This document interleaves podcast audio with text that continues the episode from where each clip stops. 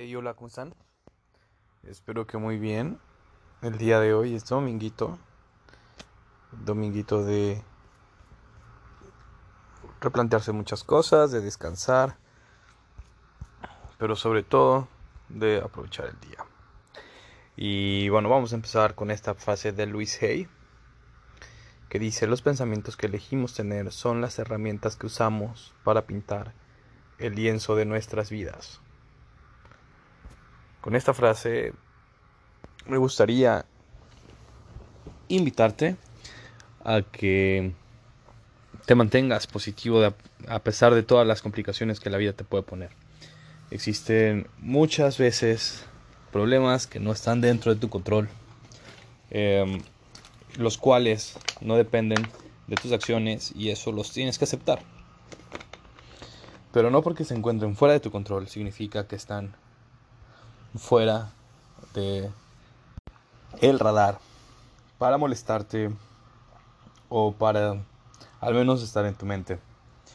Si tú en ese momento consideras que hay situaciones que no puedes controlar, pero que están haciendo ruido en tu cabeza, te invito a que las atiendas, pero sobre todo que les las, las encapsules en esos lugares donde tú sabes que no te pueden dañar. Puesto que, vaya, muchas veces nuestros propios pensamientos son nuestros más grandes enemigos, pero también existen pensamientos externos que nos pueden hacer mucho daño. Si te encuentras en este momento en una situación no tan favorable, lo más propio que puedes hacer es afrontarla pero si no puedes realizar algo para con esa situación, entonces déjala fluir.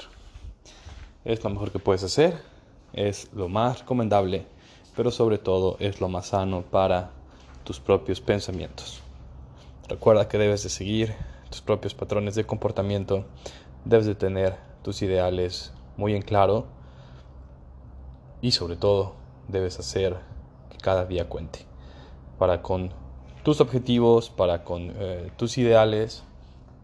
Así que ve por ellos, estate alerta a esos pensamientos que te pueden quitar energías y abandónalos. Más si esos pensamientos no son acciones que puedes controlar o que estén dentro de tu zona de control. Yo te invito a que este domingo, esta semana que viene, sigas el reto de Haz Reír y Da. Ya vamos en el día número 10. Eh, es un reto bastante complicado, puesto que involucra terceros. No solamente es una acción, sino son dos por día, más la complicación de grabar para que se vea un ángulo pues medianamente decente.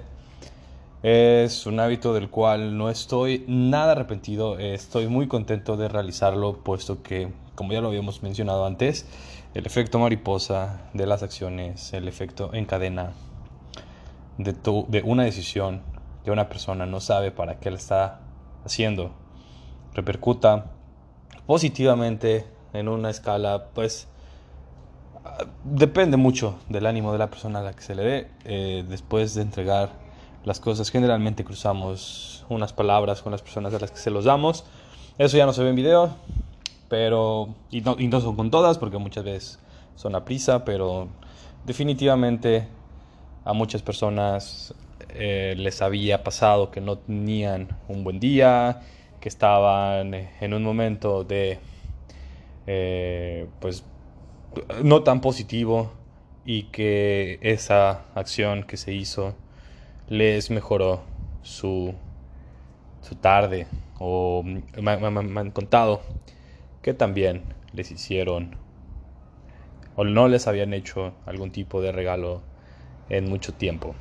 Entonces, este, estas actividades me gustan mucho, me, llenan de buenos, de, buenos sentimientos, me llenan de muy buena energía, pero sobre todo me hacen saber que todavía hay personas allá afuera que están tratando de cambiar las cosas.